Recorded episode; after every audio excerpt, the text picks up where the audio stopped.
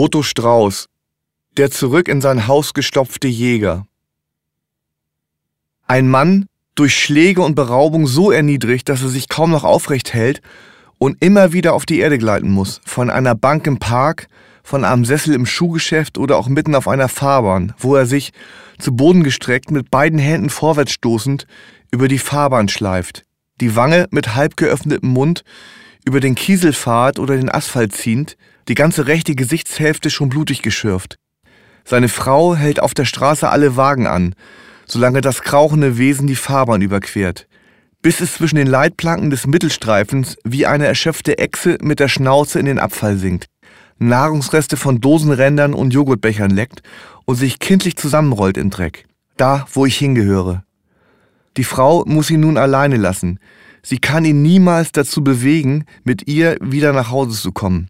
Ganz still, erschüttert und doch einsichtsvoll hilft sie ihm, wartet sie dem Kriechmenschen auf und kehrt immer wieder zu ihm zurück, während er täglich ein Stück weiterkommt, sich erzlangsam seinem Ziel nähert, das hinter den Straßen, den Häusern ihm verheißen, die blauen Berge der großen Deponie.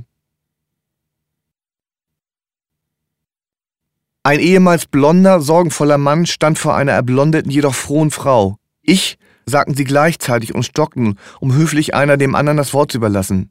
Bitte, du zuerst. Und sie sagte, ich liebe dich. Er andessen an zweiter Stelle brachte denselben Satz, den er in der Gleichzeitigkeit schon auf den Lippen hatte, nicht mehr heraus.